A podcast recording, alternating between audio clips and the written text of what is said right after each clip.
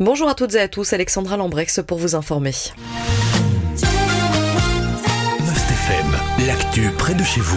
Le jugement du procès des fausses procurations à Neuchâteau sera rendu le 22 mai prochain. Hier matin, l'ancien bourgmestre de Neuchâteau, Dimitri Fourny, a contesté les préventions retenues contre lui devant la sixième chambre correctionnelle du tribunal correctionnel du Hainaut. Il doit répondre des accusations de faux en écriture, usage de faux et abus de confiance dans le cadre d'une association de malfaiteurs. Selon ses avocats, cette fraude a été orchestrée par une conseillère du CPS, Francine Bossicard. Elle avait des ambitions d'échevine. Elle aurait fait cavalier seul alors que son chef de file il n'était pas à Neuchâteau, trop occupé à exercer ses mandats politiques régionaux, c'est ce qu'ont déclaré les avocats de Dimitri Fourny. C'est ensuite l'avocat de Francine Bossicard qui a pris la parole. Cette dernière n'était pas présente, son absence était justifiée par un certificat. Les préventions ne sont pas contestées et une peine de travail a été proposée par la défense. Son avocat a déclaré, je cite, Elle a dérapé, elle en est consciente et regrette les conséquences pour toutes les autres personnes prévenues dans cette affaire. Toutefois, elle n'a pas agi seule, d'autres étaient au courant de ses agissements. Fin de citation. Il a précisé que sa cliente ne pouvait pas connaître les numéros de registre national indiqués sur les procurations litigieuses. Pour rappel, l'enquête initiée par le parquet du Luxembourg a mis en évidence l'existence d'une dizaine de procurations litigieuses au sein d'une maison de retraite, le Clos des Seigneurs. Ces procurations avaient pour but d'attribuer des suffrages supplémentaires à la liste Agir ensemble de bourgmestre sortant Dimitri Fourny. Au final, cette liste a décroché la majorité absolue à 16 voix près. Et puis huit mois plus tard, un nouveau scrutin était organisé à Neuchâteau. Cette fois, la liste Agir Ensemble perdait la majorité absolue. L'ancien chef de file du CDH au Parlement wallon a toujours nié avoir quelque chose à se reprocher. Il a quitté la politique en 2021.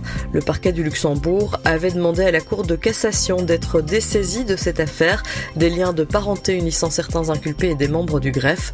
Le dossier dans lequel la commune de Neuchâteau s'est portée partie civile a donc été renvoyé à Mons. L'enjeu du procès est donc, vous l'aurez compris, de savoir si Dimitri Fourny a tiré ou non les ficelles de cette fraude. Le tribunal apportera une réponse judiciaire dans un jugement qui sera prononcé le 22 mai prochain donc. Les funérailles de l'ancien ministre d'État Charles Ferdinand Noton se sont déroulées hier à l'église Saint-Nicolas de Abbé. Il s'agit de funérailles d'État. De nombreuses personnalités politiques étaient présentes à cette occasion, indiquent nos confrères de la Meuse. Étaient notamment présents les ministres Willy Borsu et Annelise Verlinden, l'ancien ministre Louis Michel, les présidents de parti Maxime Prévost et Georges-Louis Boucher, des députés, des bourgmestres, mais aussi l'ancien premier ministre Marc Esken, s'énumère nos confrères. Pour rappel, un registre de condoléances est actuellement ouvert jusqu'au 25 mai à Abbé. Enfin, en ce moment, l'enquête publique concernant le projet de centre commercial dans le quartier Léopold à Namur est en cours. Pour rappel, il s'agit du centre commercial Côté Vert. Le projet a été remanié, rappellent nos confrères de la Meuse. Il prévoit près de 14 000 mètres carrés de surface commerciale, des restaurants, des surfaces de loisirs, mais aussi des bureaux, des logements et des places de parking. Parallèlement à cette enquête publique, l'Observatoire du commerce a rendu son avis sur le projet, un avis défavorable. Il s'inquiète de l'objectif principal du projet, à savoir redynamiser le centre ville de Namur. Selon l'Observatoire du commerce, cet objectif pourrait ne pas être atteint, soulignent nos confrères. Il précise que la mixité commerciale n'est pas respectée. Selon l'Observatoire, certaines enseignes du centre-ville pourraient migrer vers ce nouveau centre commercial. L'Observatoire indique cependant que cet avis pourrait être révisé, proposant de rectifier le concept en proposant des surfaces commerciales plus grandes et plus variées. C'est ce qu'indiquent nos confrères.